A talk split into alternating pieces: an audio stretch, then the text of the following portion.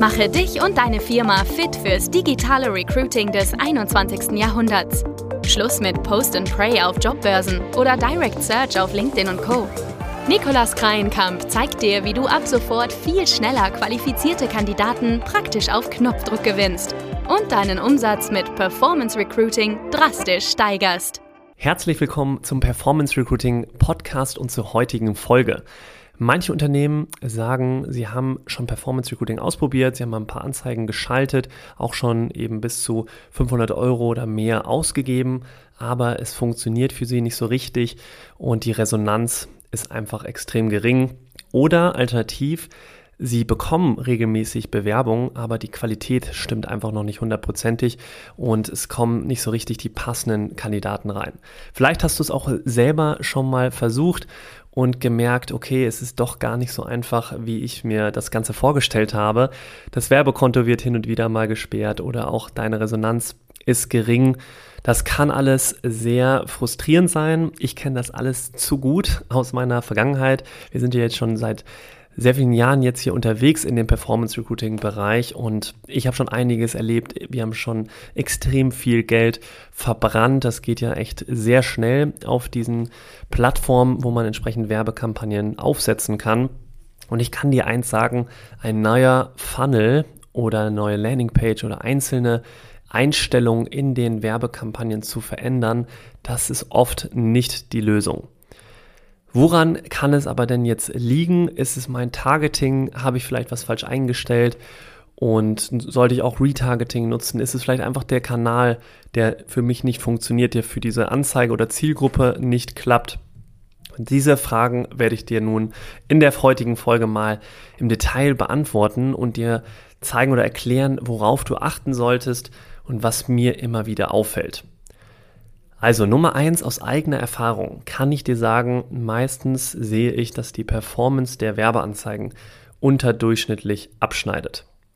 Das bedeutet, die Werbetexte und Bild- oder Videoformate, das sind einer der wichtigsten Bestandteile von deiner Kampagne.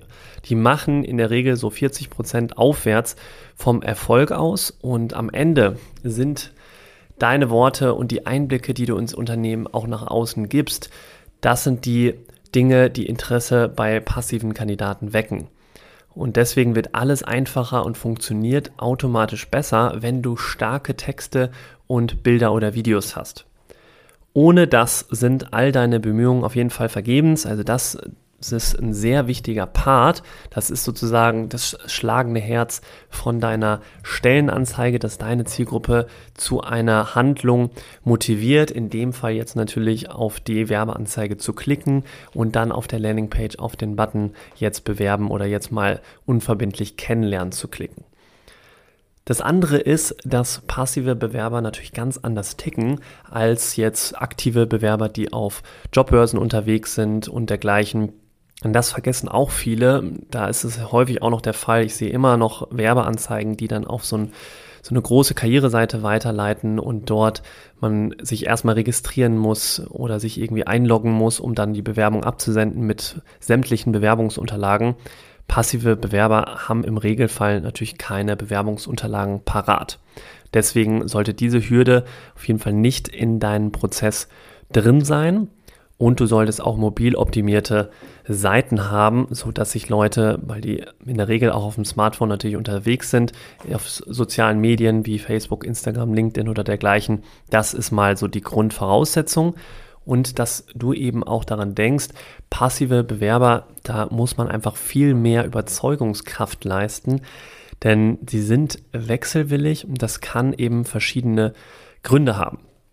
Oft wird hier auch in den Werbeanzeigen viel zu wenig getestet. Du kannst extrem viele verschiedene Winkel und Texte ausprobieren in deinen Werbekampagnen und das machen auch zu wenige in der Regel. Also schau, dass du verschiedene Variationen testest von verschiedenen Texten. Für die einen Kandidaten könnte es der eine Vorteil sein, dass man eben remote arbeiten kann und auch mal im Office zusammen Team-Events macht und für den anderen ist es, kommt es nur in Frage, nur remote zu arbeiten und vielleicht auch in diesem Bereich, der, den ihr besonders fokussiert im Unternehmen, da möchte er sich einfach oder sie sich weiterentwickeln und Verantwortung übernehmen, dann stell das in den Vordergrund. Also so kannst du verschiedene Winkel in verschiedenen Anzeigen testen und gucken, was am besten ankommt.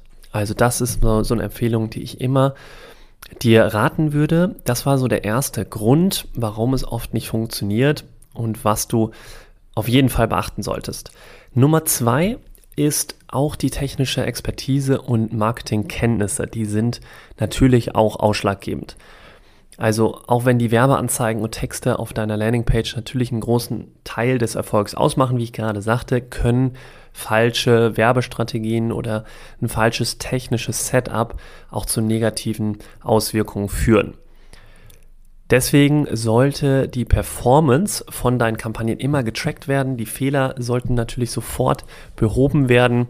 Das kann beispielsweise das IT-Team für dich übernehmen und die Auswertung der Kampagnen, das kann wiederum die Marketingabteilung übernehmen und dann zukünftige Optimierungen planen. Denn gerade im Performance Recruiting erlebst du oder erkriegst du so viele Insights und weißt entsprechend, an welchen Hebeln du drehen solltest.